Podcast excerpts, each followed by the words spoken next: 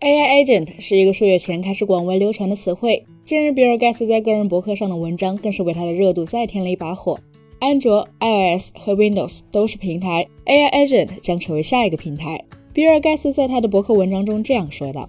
在比尔盖茨看来，随着 AI 技术的日益普及，未来五年内我们将不再使用不同的应用程序来完成不同的任务，相反，只需用日常用语告诉你的手机或电脑想要做什么，他们就能够处理你的请求。”在不远的将来，任何上网的人都能够拥有一个由人工智能驱动的个人助理，也就是所谓的 AI agent。事实上，AI agent 在中文语境下通常被称为智能体，指的是能够自主感知环境并采取行动实现目标的智能实体，更强调自主性和主动性。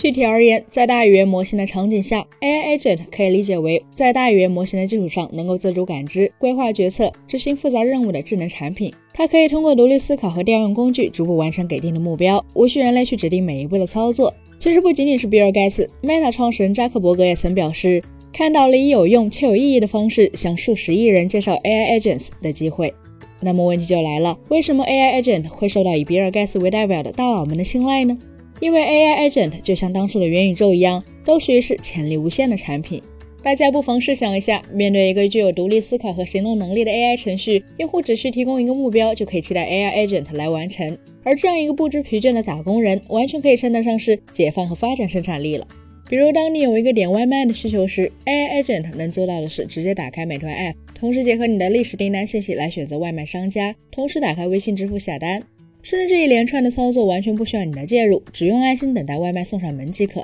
所以在当初苹果的 Siri 都曾引发一众科技厂商争相开发智能语音助手的情况下，如今更进一步的 AI agent 又怎能不被各方钟情呢？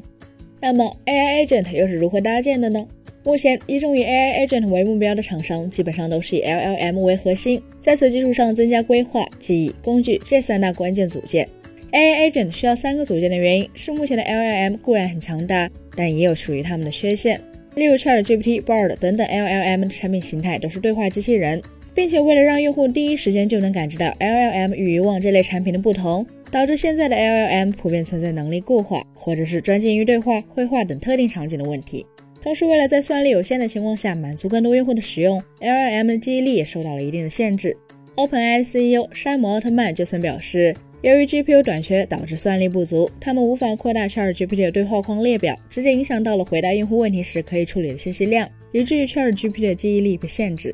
AI Agent 基本可以被视为一个补全短板并解除限制的 LLM。有了规划能力，AI Agent 就可以通过自然语言与外界进行多轮交互，来将一个目标拆解为具体的各项子任务。记忆力则保证了 AI Agent 不会在完成一项项子任务时偏离最初的目标。而当任务需求超出 AI agent 自身的能力范围时，它就需要使用工具，也就是调用其他软件。事实上，这一套流程基本就是在模仿人类，这也是为什么它在商业层面极富想象力的原因。从某种意义上来说，AI agent 是通用人工智能 AGI 的前置科技。而至于 AGI 的商业价值，其实看看科幻电影就知道了。不过，AI agent 描绘的未来固然很美妙，但它实际上与元宇宙颇为类似，想要变为现实也非一朝一夕的事情。按照比尔盖茨的说法，AI agent 需要一种全新的数据库，在捕捉用户所思所想乃至快速调取相关信息的同时，还能保护用户的隐私。显而易见，这种既要又要的产物，并不是现有数据库相关技术所能实现的。此外，更困难的挑战是 AI 幻觉，而 AI 大模型会产出不遵循原文或者与事实相悖的结果，这已经是公认的事实。